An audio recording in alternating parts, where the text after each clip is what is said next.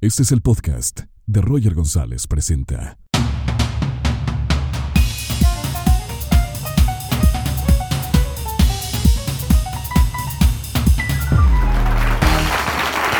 ¿Cómo están? Gracias por venir, gracias por venir. Gran saludo para toda la gente que nos está escuchando a través de Spotify, a la gente que está en nuestro canal de YouTube. Estamos en un lugar maravilloso iniciando este nuevo proyecto que es la teatrería aquí en la Ciudad de México. En este proyecto nuevo, en donde queremos inspirar a muchísimas personas a través de la historia de vida de las personalidades que se van a sentar en este sillón. Y estoy muy contento que sean los primeros que están aquí. Y estoy muy contento porque está mi hermana también aquí, Andrea. Gracias, Andy. Para mí es muy importante que estés en este primer programa. Gracias por estar aquí. Y a ustedes, bienvenidos, porque tenemos a una persona maravillosa, una, una gran amiga. Esta gran invitada yo la conocí en Miami, en Estados Unidos, en un proyecto que se llama Nuestra Belleza Latina. Y, y, obviamente es encantadora, tiene una gran trayectoria, para mí es una de las mejores conductoras de televisión que tiene nuestro país y además es poseedora de una de las sonrisas más carismáticas de los medios de comunicación. Un fuerte aplauso para Jackie Bracamontes. ¡Eh!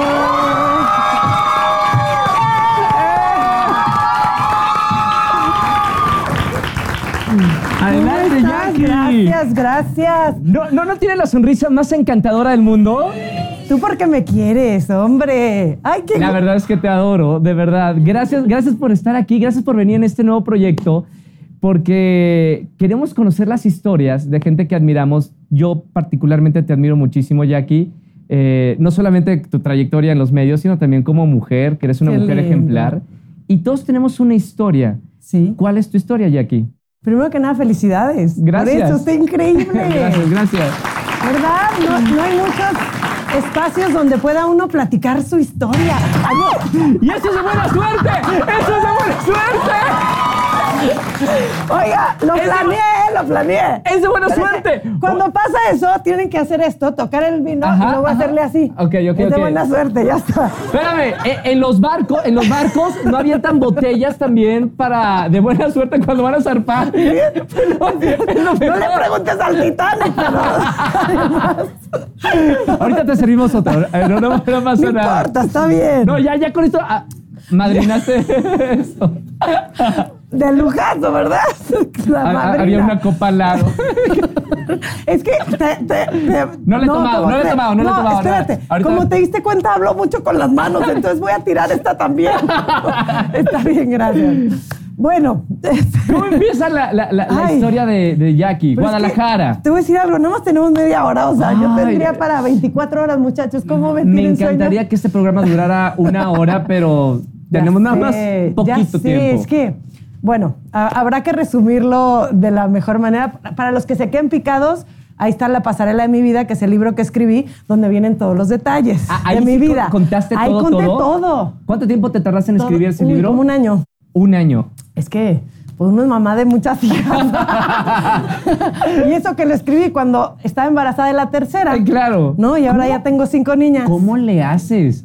Para, o sea, si yo, yo veo a mi hermana que tiene, mi sobrinita tiene Ajá. solamente un- una hija eh, de seis años y no le hay, o sea, eh, se parten tres mil personas, mujeres, Sí. para una persona. ¿Cómo le haces tú con una familia tan grande? Imagínate, y son cinco niñas y mi marido que vale como por cuatro niños, entonces está cañón. Este, un- pues uno trata de hacerlo de todóloga, de organizarte, la cuestión es organizarte, tener claras tus prioridades y pues tratar de hacerlo todo lo mejor posible. ¿Cuál- ¿Cuáles son tus prioridades ahorita, Jackie? Es que mis hijas, mis ¿Tu hijas familia? me tienen, sí, mi familia, mi marido, mis hijas, me tienen desquiciada en el buen sentido. Sí, hay veces que sí me desquician en el sentido literal de la palabra, de que. ¡ay, ya, no! Pero, pero desquiciada de amor, de... de, eh, me vuelvo loca de verlas a cada una de ellas, cómo van creciendo, cómo físicamente, cómo se están desarrollando, no digamos su forma de ser. Ni- ¿Ninguna se quiere dedicar al medio o hay una que ya más o menos... Ayer justo Carolina, que es mi segunda hija, me dijo, mamá, quiero ser veterinaria y actriz. ¡No! Ah, le dije, ok, está bien. Espérame, porque normalmente los, los- los padres actores no quieren que sus hijos Ya se dediquen sé. porque saben lo difícil que es este medio y Yo lo que luchamos y ahorita nos vas a platicar de eso. Claro, pero, te tengo que decir cómo inicié, ¿verdad? ¿A eso vas? El punto es, digo, hablando de, esto, veterinaria o actriz, ¿qué le dices? Pues mira, le encantan los animales, pero lo me dice mamá, pero yo, yo la sangre no me gusta ver sangre. Digo, no es que si eres veterinaria tienes que ver sangre.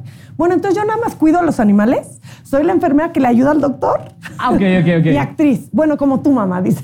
¿Y, y si te gustaría que alguno de, de- Mira. de tus hijas sea actriz? Yo te voy a decir, yo no sería de las mamás de que, ándale, vamos a hacer un comercial. Mira, vamos a hacer no sé qué. No. ¿Tu mamá no fue así cuando estaba chiquita? Cero. Mi mamá, yo, es que te tengo que platicar cómo empecé en esto. A ver, vamos a hacer un, un flashback. Vamos a irnos en el tiempo Vamos, y... Te digo que en media hora está cañón. Ya sé. Ok, este, yo nunca pensé dedicarme a esto. Yo cuando estaba chavita sí jugaba a ser Miss. Con mi, mi hermana y mis primas nos poníamos Miss Guadalajara, Miss La Barca, ¿no? Miss así. Pero em, con papel de baño, literal, las bandas y así era muy divertido, bajando las escaleras y la, la corona de flores, porque pues no había más. Y era muy divertido. Era lo único que jugaba, pero de chiquita tú me preguntabas qué quería hacer y literal decía, es que no sé, no sé, no sé. No, no, no era tan clara como mi hija que dice que quiere ser veterinaria, ¿no? ¿Cuántos años tenías cuando eh, eh, eh, te ponían las bandas y todo eso? Pues yo creo que como unos 8 o 9 años, más o menos por ahí. Sí, sí, porque habemos primas de todas las edades, ya sabes. Entonces, eh, ¿cómo empezó todo esto? Todo empezó ya grande, a los 18 años. Eh, hago una portada para una revista en Guadalajara. Mi papá, bueno, es que todo tiene que ver mucho con el Son fútbol. conservadores, ¿no? Súper conservadores. digo- lo digo en, en general, la Sí. sociedad en Guadalajara, en Monterrey, son conservadores. Sí, y mis papás más porque no tienen a nadie en este medio, ¿sí me entiendes? Entonces, desde que empecé en esto fue algo nuevo para ellos, totalmente desconocido y uno le tiene miedo a lo desconocido. Sí, claro. La única cosa era que mi papá era de alguna forma conocido eh, porque era el entrenador de las chivas, ¿no? Claro. Entonces, arriba las chivas. Este, entonces yo, eh, el fútbol y yo, y, y siempre hemos tenido una relación muy especial y ha sido un tema que tengo en común con mi papá que me une muchísimo. Ni mi hermano, ¿eh? Mi hermano no le gustó el fútbol a mí. A tu sí. hermano el que conozco. el que Exactamente, en Maya. exacto. Es. Él no le gusta el fútbol y como que pensarías, ay, el ni- ¿ves? Ya hubiera tirado tu otra copa. ya por eso no, no trajeron la copa. Iban a No, traerla. no, no, no, no, por favor. Entonces, este, me invitaron a hacer una portada de una revista en Guadalajara, de un periódico, que era alguien no famoso de Guadalajara. Socialité. Mm, Pues no famoso nomás.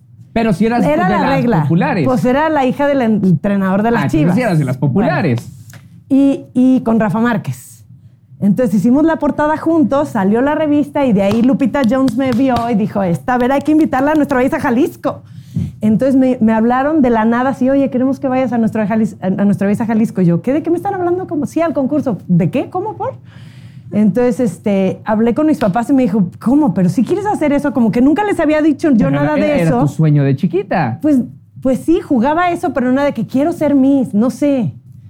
Era, era algo muy chistoso. Pero fue lo como- buscaste, fue la sea- vida que me llevó. Porque no hice esa portada con la intención de conózcanme porque quiero ser famosa. Claro. No. Fue, me invitaron, ¿no? Que un futbolista, mi papá. No, o sea, estaba como. ¿Y qué te dijeron tus papás cuando le- les dijiste eso? Me dijeron, ¿es en serio? ¿Vas a participar? Y yo, pues, estaba estudiando ciencias de la comunicación. Bueno, tenía algo que ver. Ahí eso me ayudó para convencer a mis papás porque le dije, tiene que ver con mi carrera. Pero, pero ¿por qué estabas estudiando ciencias de la comunicación? ¿Qué querías hacer más adelante, después de la es carrera? que entiéndeme, yo cuando salgo de, de- de prepa en Guadalajara me fui a estudiar un año fuera, ¿A dónde? a Francia, a estudiar Ok. francés. Ok. Entonces estuve en Tours, a una hora de París. Entonces eh, estuve todo un año allá como que, y me fui allá, di- no sé qué quiero hacer de mi vida. Entonces mis papás me dijeron, tranquila. Allá". comunicación. no, hagan eso. No. No hagan eso, Ellos por son favor. Hay estudiantes de tanta gente de comunicación. Sí. Son todos de comunicación. ¡Van bien, van bien, muchachos! ¿De, de qué universidad? de la franco-mexicana. Franco-mexicana. Se gradúan en dos semanas. Son de comunicación, pero espero que realmente les apasione la Sí. carrera. Porque muchos entran porque no saben qué estudiar o son Sí. malos para las matemáticas. Fíjate que yo era buenísima para las matemáticas. Yo fui el segundo mejor promedio de prepa. O sea, de todo. entonces por qué elegiste- 9.8 de promedio en la prepa. O sea, sí. ¿Y por qué elegiste comunicación? Gracias, muchachos. Eso sí se aplaude de una comunicóloga, ¿eh? Gracias. este, pero, pero no había. Son de esas veces que te lo juro que me iba bien en todas las materias, pero no había ninguna que me apasionara así de que quiero. ¿Y no qué había te ninguna llamó que la me- atención de ciencias de la comunicación? ¿Sabes qué? Yo creo que fue Dios y el destino porque sabía hacia dónde quería ir inconscientemente porque yo no le tenía claro. yo, no sabía, era de que- tú no sabías. yo sabía y yo no. O sea, que de que, ay, quiero ser actriz, quiero ser conductora de televisión, que no lo tenía eso para nada claro porque, como te digo, nadie de mi familia y nadie de mi alrededor en Guadalajara se dedicaba a eso. Sí. Entonces no lo tenía claro. Entonces cuando estuve en Francia estudiando fue, ¿qué voy a estudiar? Y analizaba todas las carreras y decía, ¿sabes qué? Hay algo que me dice que tengo que estudiar comunicaciones. Entonces por eso regresé y hablé con mis papás y mis papás ya de que, claro, va a ser esta química, bióloga, farmacéutica, no sé. Y papás, voy a estudiar ciencias de la comunicación y mis papás. Ay, ¿en qué hemos fallado? ¿Qué hice mal? ¿Estás segura? Yo, Ah, claro. sí, eso quiero estudiar. Ok, está bien. De ahí empezó el primer trancazo. Y luego, Fue la preparación. Sí, exacto, para, voy a participar en nuestra belleza, tómala. Entonces, pero la carrera me ayudó a convencerlos de que, papás, voy a concursar porque quiero ver cómo se hace un programa de televisión. Sí, tenía quiero algo que ver qué ver. hay el backstage en nuestra belleza, ya sabes, Claro, según claro. yo. Entonces, pues me dieron chance de participar, gané, me vine a la Ciudad de México Ganaste el certamen. de Nuestra Belleza Jalisco. Nuestra belleza- Ok. Vengo a México, gano el certamen de Nuestra Belleza México. Entonces me toca mudarme a la Ciudad de México para prepararme durante un año para ir a Miss Universo. Una, una pausa, eh, Jackie. Eh, digo, ahora vivimos en, en- otra, en otra época. Antes, lo Ajá. de la mujer. De hecho, se sigue hablando un poquito que en, en los certámenes de belleza, que a lo mejor mue- muestran más el físico que los atributos este, intelectuales, etcétera. ¿Cómo se vivía el participar en un certamen de belleza en esa época? Es que en ese momento, fue hace 20 años. ¿Hace En- sí, en el 2000 participé en Nuestra Belleza México, casi 20. Entonces, este, eh, pues para mis papás era un poco eh, el verlo de esa. Ellos pensaban así, de que ella va a concursar en eso, pero va a salir en traje de baño en televisión. ¿Cómo? ¿Por qué? Si es lo único que vende, claro, pues, ya sabes. Eh, yo, de hecho, aunque no lo crean, soy muy penosa. ¿Sí? Yo el pensar hasta la fecha, o sea, ya lo he aprendido a manejar un poco y así, hay ciertas cosas que ya estoy, o sea, ahorita no me da pena estar aquí platicando contigo, ¿no? Pero hay ciertas cosas que sí, en, en el momento yo decía, ¿cómo voy a salir en traje baño en televisión nacional? ¿Cómo? Entonces, eh, yo te juro que trabajé en mi mente, yo, claro, voy a pensar que estoy en traje de noche y que nadie me está viendo. Yo estoy en traje de noche y en tacones y, y bikini, ¿no? Y yo, estoy en traje de noche, ya sabes, pero son de esas cosas que fui rompiendo.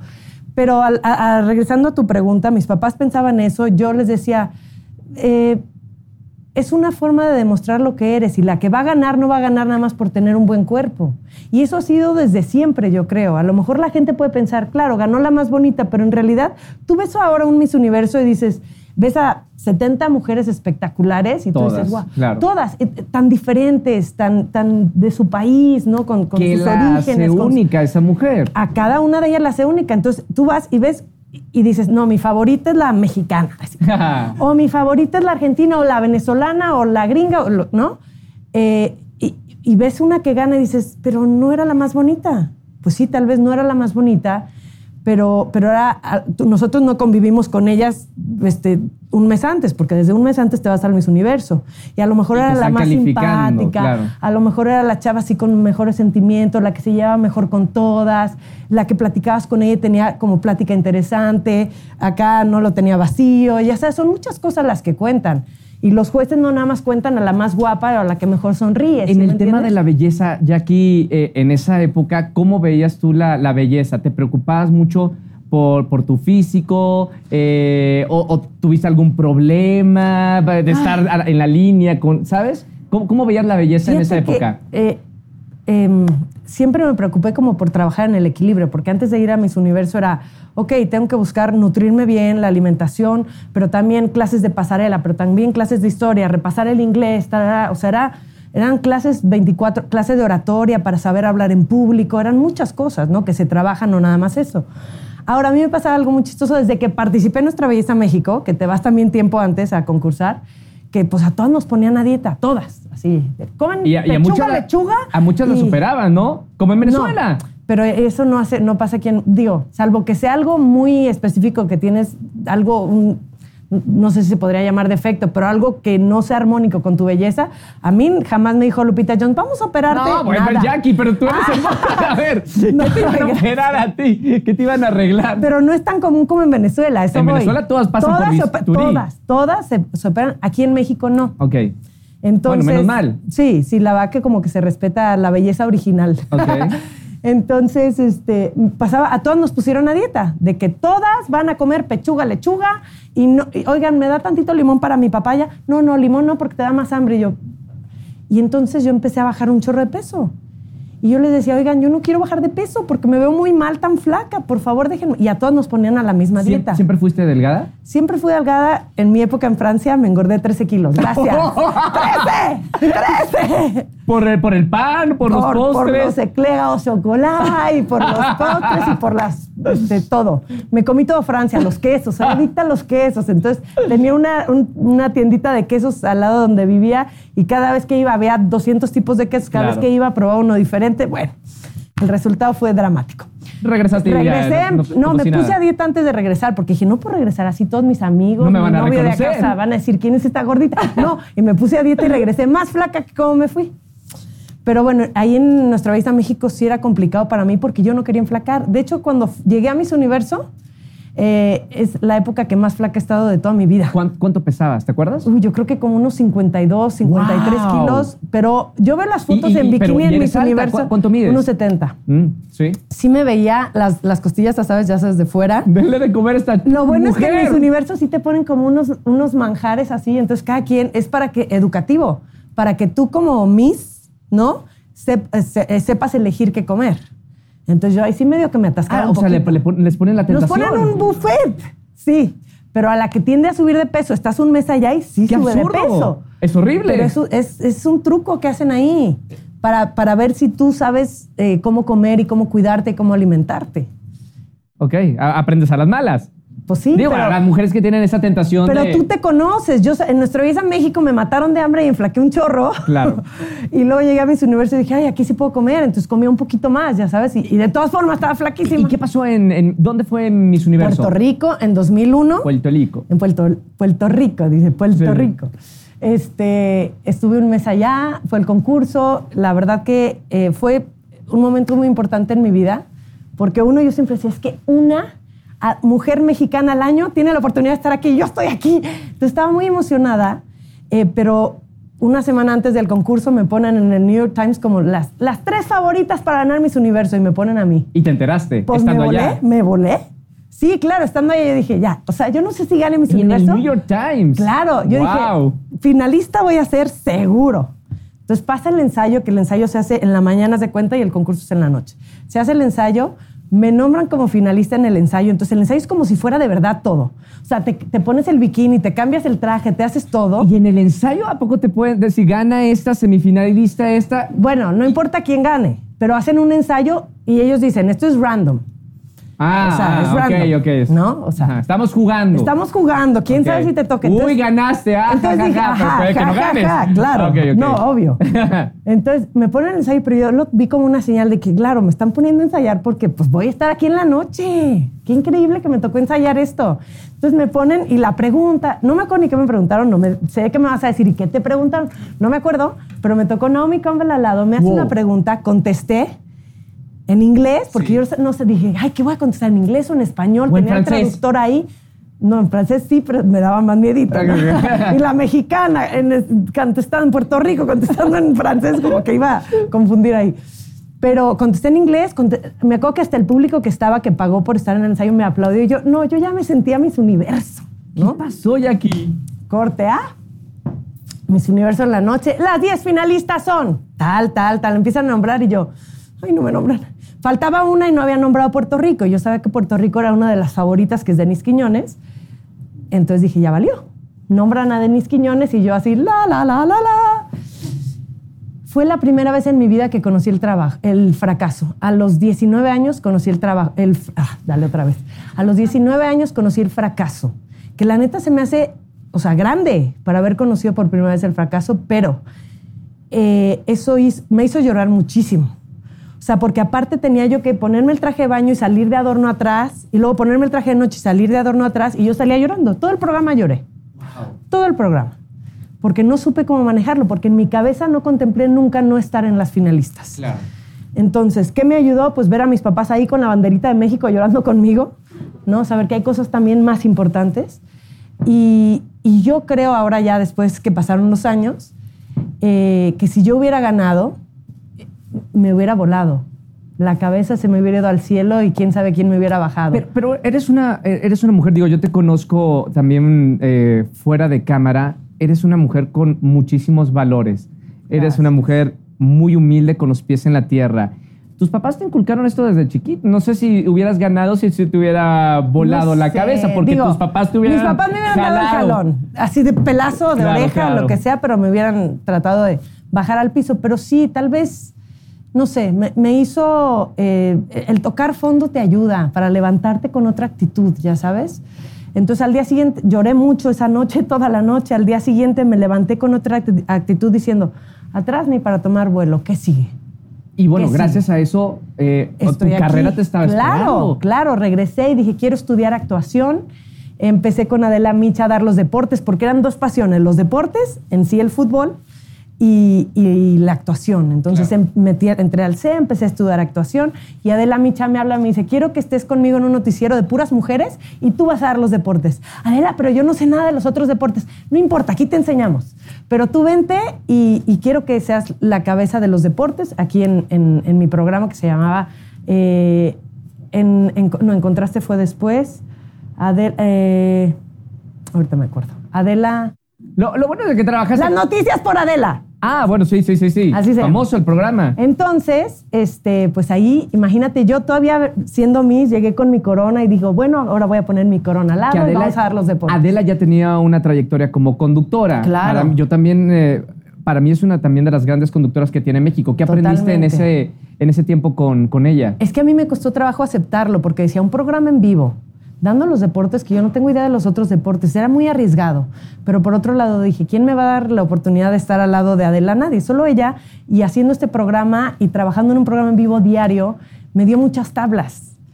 Y, me- y el ver trabajar a Adela me ayudó muchísimo a... ¿Cuánto tiempo duró e- tantas esa cosas. experiencia, ese programa? Dos años. Dos años, Estuve dos años diario, porque en estábamos vivo. en, Canal 4, de ahí nos fuimos a Canal 2 con el programa de En Contraste. Ahí ya se hizo mixto.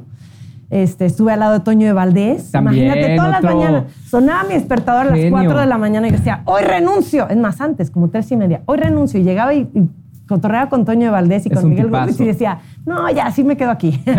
no, y aprendía muchísimo de ellos. Entonces estuve dos años ahí. Al mismo tiempo, de ahí me iba a estudiar al CEA. Llegaba un poco tarde, mis, mis maestros sabían por qué, pero pues trabajaba todo el día. Entre el estudio y el trabajo estaba todo el día en friega. Este, hasta que se me dio la primera oportunidad como actriz y sí tuve que dejar el programa, porque decía levantarme a las tres y media y luego hacer novela de que los llamados son tremendos, no pude. Claro. Lo intenté al principio y ya, o sea, no pude. Al Y, mes ah, ah, renuncié. Seguramente te han hecho esta pregunta, pero quiero escucharlo de, de ti. ¿Actuación o conducción? Porque en las dos eh, has hecho grandes proyectos. Gracias. ¿Qué te gusta más? Es que son diferentes porque la conducción eres tú. Tú lo sabes perfectamente. Es tú, cotorreas, le pones tu chispa. Y en la actuación no eres tú. Eres, eres un personaje. Y me encanta y para mí es más fácil ser yo que hacer un personaje. Ok. Pero implica un reto y me encantan los retos. Sí. Entonces, ahora en mi vida actualmente, lo que más me acomoda por mi familia, este, un poco numerosa, eh, es el- la conducción. Claro, no Porque son como esas que te adaptas más al- de trabajo de horarios. 8 de la mañana a 11 de la noche. Lo viví cuando estaba soltera y eran llamados de lunes a sábado, a veces hasta domingo, de 6, 7 de la mañana, 11 de la noche, o llamado nocturno. No podía tener una vida. Claro. Y hoy que tengo a mis hijas, no me quiero perder, por ejemplo, de ver a mis gemelitas que van a cumplir un año ya el 20 de diciembre. Están lo máximo, te lo juro. No me quiero perder de verlas caminar. ¿No? De, de- de estar con ellas, de verlas ir evolucionando, de ver creciendo, no me quiero perder. Y si yo me meto a hacer una novela, me voy a perder de mi familia. Claro. Y no hay nada que me haga separarme de mi familia. Oye, Jackie, eh, ¿cómo encuentras el, el amor con tu esposo? Porque también, eh, digo, la gente sabe que tienes una familia hermosa. Gracias. Trabajando como trabajas, siendo eh, una conductora y una actriz con, con tanto trabajo, ¿cómo encuentras el amor? Pues es que era un tema complicado. Yo decía, no, me voy a quedar solterona. Pues sí. Es no- ¿Cómo lo, que no? normalmente se, se dice en, Pues en- sí, en es que esta estoy industria. casada con mi trabajo. Totalmente. Pues sí, es que uno y, dice es eso, real. es real. Porque trabajas todo el tiempo y tu Exacto. prioridad está en e- ahí. Exacto, pero ¿sabes qué? Yo también nací para ser madre. Entonces no me podía quedar... Y, y llegó un momento que tuve que tomar la decisión, o sigo haciendo novelas y me caso con mi carrera, o le pongo una pausa a esto y, y- y me enfoco a, a encontrar a mi pareja y a tener a mi familia. Claro. Y tuve que ponerle una pausa que me costó mucho trabajo, porque, o sea, yo siempre soñé con hacer una novela a las nueve de la noche con Carla Estrada. Lo logré. Hice sortilegio, después ya les Ven, no, léanlo en el libro todos los días. Pero hice sortilegio y entonces para mí era, wow, logré mi objetivo de vida, pero aquí, de aquí, ¿qué sigue? Pues para arriba. Pero llegó un momento, yo ya estaba en una edad de que, ok, este, si no te aplicas, te vas a casar con tu carrera, Jackie. ¿Cuántos años tenías? Eh, pues como 29, más o menos, 28, 29 años. Este, cuando de repente Maki Soler, bueno, Maki, que ya no es Soler, Maki Mogilevsky este, me presenta, me dice, te voy a presentar a alguien. Y yo, ¿a quién me vas a presentar? ¿A Martín Fuentes lo conoces? No, no lo conozco. A ver, déjame ver qué está haciendo. Entonces lo contacta por Facebook y no sé qué. Y el otro, y le dice, Esa "Te voy a era como unas presentar a citas alguien". ciegas. Unas citas ciegas. Y él, y él dijo, le dijo, sí, sí la quiero conocer. Claro que ya luego después me confesó que él había dicho años antes que, se, que a esta sí le pongo departamento y me caso con ella. o sea, que se hizo el interesante, pero ya quería conmigo, ¿no? ok. Entonces le dice, ¿sabes qué? Mejor hay que hacer las citas ciegas en el cine, porque así como que cotorreo con ella, pero no tengo que estar hablando y si no hay buena vibra, pues ya nos vamos. Y si me cae bien, pues cenamos. Entonces nos fuimos con ellos a- al cine. Sí. Después de ahí nos fuimos a cenar, quiere decir que sí le caí bien. nos fuimos a cenar y de ahí pues no nos separamos. Ya en el 2011 nos casamos, ya tenemos ocho años de casados y cinco niñas. ¿Cuál, cuál es el secreto de, de estar en una relación? ¡Ay! ¡Ocho años! Cuéntame la tuya, no sé. No, pero yo tampoco sé, por eso te estoy preguntando. Sabes que yo creo que no hay secreto. ¿O qué te funciona a ti eh, con tu familia para, para, para ser una familia tan bonita, para estar con, con- con tu esposo ocho años y, y el enamorarse Claro. todos los días? Eso, eso es bien importante, yo creo que alimentar ese amor. En este caso, a mí, como tengo cinco hijas y mi vida es muy rutinaria en, en- en torno a ellas, de repente mi marido y yo nos escapamos. Nos acabamos de ir a un viaje de aniversario increíble, de locos a Nueva Zelanda, Australia, estuvo locos. Pero a lo mejor no tiene que ser tan loco, un fin de semana, ¿no? Vámonos a Valle de Bravo, los dos solitos, porque si hay que escaparse de la vida de rutina, porque si no la pareja se acaba. Entonces ese es un consejo yo creo importante, que te des el espacio para estar en pareja. Y dos, elegir tus batallas, porque obviamente en un matrimonio y con papás de tantos hijos, pues siempre hay conflictos y decisiones que tomar. Entonces como pareja, para no estar siempre confrontados, elegir tus batallas, las que realmente para ti valgan la pena Sí. y respetar mucho a tu pareja. ¿Qué, qué ha sido lo, lo más difícil para ti, Jackie, de, de, esta, de esta vida familiar? Lo más, lo más complicado. Bueno, lo más complicado que me tocó vivir es que en mi primer embarazo eh, me embaracé de dos bebés, un niño y una niña, ¿no? Entonces el embarazo iba todo súper bien, pero en la semana 34 eh, empecé con contracciones, que me dice el doctor, es que es un embarazo gemelar, es normal. eh, y bueno, para no hacerles el cuento largo, eh, desde que empecé las contracciones, esto fue, haz de cuenta, un, un lunes, y el viernes me dice el doctor, vente al hospital ahorita, que esto es emergencia, algo no está bien. Entonces llegué, este, me trataron de controlar las contracciones y pues el bebé ya había fallecido tres días antes. Entonces, obviamente, en cuanto a mi familia, lo más fuerte que me ha tocado vivir es la muerte de mi bebé. No lo conocí. Martín, a la hora del parto, porque además entramos al parto pensando que estaban los dos bebés, porque ellos buscaban el- los latidos de su corazón, entonces oían el de Yaquita y luego, ah, aquí está el del niño, que le íbamos a poner Martín. Este, aquí está el del niño, pero era el eco del de mi niña. El bebé ya llevaba tres días muerto y no nos habíamos dado cuenta, por eso empecé con las contracciones. Entonces, cuando yo estoy ahí tirada en la plancha y oigo, y, y- y- y normalmente cuando sacan un bebé se oye el llanto. Entonces, no oía el llanto, ¿qué pasa? ¿Qué pasa? Mi marido vio todo y nada más dice, y luego ya oigo un llanto. Entonces digo, ay, ¿qué pasó? ¿Todo bien? Ella es Jackie. Entonces el doctor dice, Jackie bien, Martín mal. El doctor dijo El eso. doctor dijo eso, entonces yo, pero yo no veía nada. Entonces yo, ¿qué pasa? ¿Qué pasa? Díganme qué está pasando, díganme qué está pasando. Nadie me decía. Eh, y me dijo Martín nada más, algo está mal con el bebé, algo está mal con el bebé. ¿Qué está ma-?" Me traen a Yaquita, le doy un beso, le digo, vamos a rezar por tu hermano, vamos a rezar por tu hermano. Y, y, eh, me durmieron porque me empecé a poner mal, empecé a llorar. Me mi- el doctor y mi marido decidieron dormirme. Este, desperté unas horas después y ya me, me dijeron lo que había pasado y pues obviamente lloré durante mucho tiempo. Día y noche 20 días, porque son los 20 días que estuve en el hospital porque mi hija estuvo en terapia intensiva.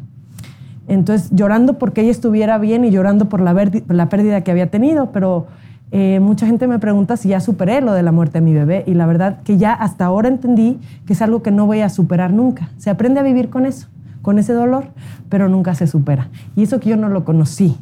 No me imagino la gente que tiene esa desgracia de, de haber perdido un bebé que conoció, ¿no? Es algo A- a- muy duro. Algo así le pasó a, a mi hermana, el primer bebé. Eh, digo, a- a- después de esto me doy cuenta lo difícil que es para las mujeres tener un niño, que no es como cualquier cosa.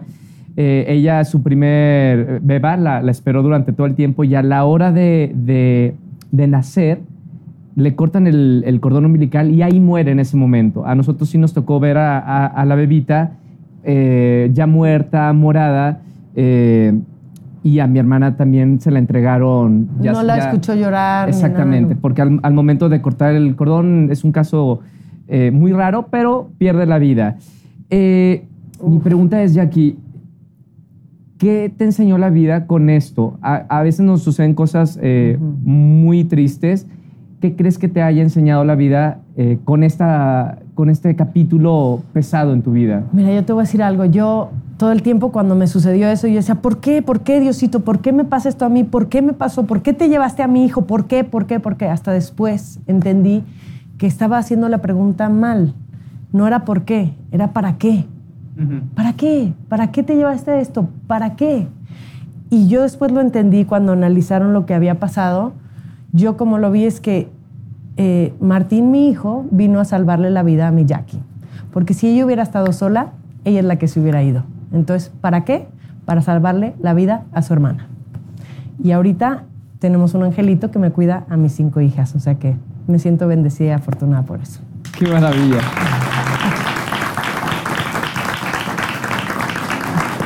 Quiero ahora hablar, Jackie, de, de la voz. Eh, entraste a millones y millones de casas a través de la voz. eh, nos llenaste de alegría, te involucrabas tanto con los participantes que hasta llorabas con ellos. Soy muy chillona. Desde mi punto de vista y como, como conductor de televisión, de verdad, y lo dije al principio, eh, es maravilloso el trabajo de, de un conductor cuando se conecta con el público o en este caso también con los participantes. Claro. Eh, ¿Qué fue para ti haber estado eh, durante muchos años como conductora de este gran programa? Fue increíble, fueron cinco años, cinco temporadas de, de vivir experiencias inolvidables con los coaches, con los participantes, pero como dices tú, el conocer sus historias de vida, el conocer los sueños, eh, todo lo que han pasado para llegar esa noche, estar parados en ese escenario.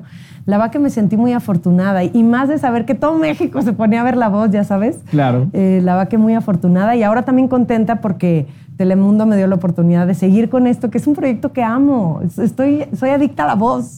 Pues ahora estoy como conductora de la voz, pero para, para Estados Unidos, en, en Telemundo. O sea que justo regresé ahora de que grabamos las audiciones, sale al aire en enero. Entonces estoy contenta porque no me he desconectado de este Dime, proyecto. dime, Jackie, tres características que tiene que tener un gran conductor de televisión. Ay, yo creo que tienes que ser auténtico. Tienes que ser tú. ¿Ok? Porque se nota el, hola, ¿qué tal? ¿Cómo está? Buenas tardes. Ahí está, eh, choro. Choro. Está, en personaje. Mándelo de actor. ¿no? Claro. Este, yo creo que ese es uno. Este, y luego tener eh, la capacidad de recepción y la capacidad de reírte de ti mismo.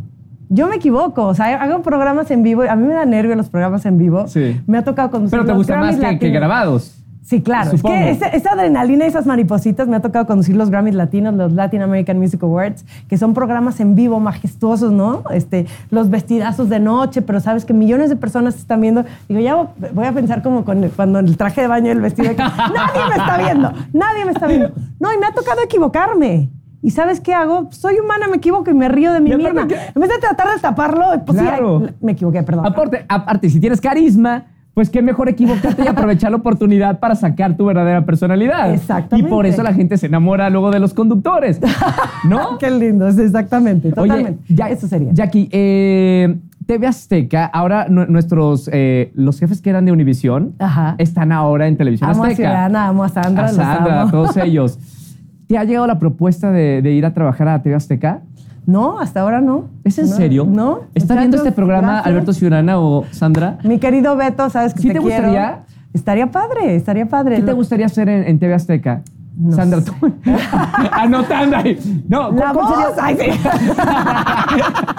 No, pero ya la, la voz ya, No, ya lo has hecho. Dime, ¿cuál eh, Me encantaría, tú sabes de qué se trata y tú lo has hecho. ¿Qué? Me encanta lo que haces, tener un talk show así, Ok. de, de, de, no sé, de, un programa. En la noche. en la noche. ¿En vivo? Increíble. Estás- eh, ahí está Sandra eh, typeando todo. Programa de noche en vivo. En vivo. Una vez a la semana. No, por sí, tu acuérdate familia. que tengo cinco hijas, solamente podría Una vez a la semana. Exacto, una vez a la semana. sábado, domingo. Eh, no, digo, eso hay que hablarlo dependiendo del canal, a ver cómo, qué funciona. O sea, si me hablas a mí, es en vivo, mejor un lunes. El Para tener los de o sea, perdón. Este, pero digo, sería, sería muy interesante eh, tener invitados así como tú. no, artistas, cantantes, no sé.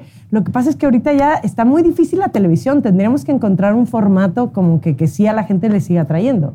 ¿Ves, la complicado. diferencia de la televisión hace, hace 10 años ahora? 100%. Ahora, no- antes nada más tenías la opción desde la televisión, entonces lo que te ponían veías. Eh, eh, Es una pregunta tonta, sí hay una gran diferencia y todo el mundo lo sabemos. ¿Qué le hace falta tú como profesional de la televisión y conoces la televisión? ¿Qué le hace falta a la televisión para volver a lo que era antes? Que la gente se siente a ver eh, un programa o ya no va a pasar esto. Es que yo creo que ya no va a pasar. Ya, ya lo que era antes ya no va a volver a ser. Más bien hay que, Lo que no evolucionar. fue, no será.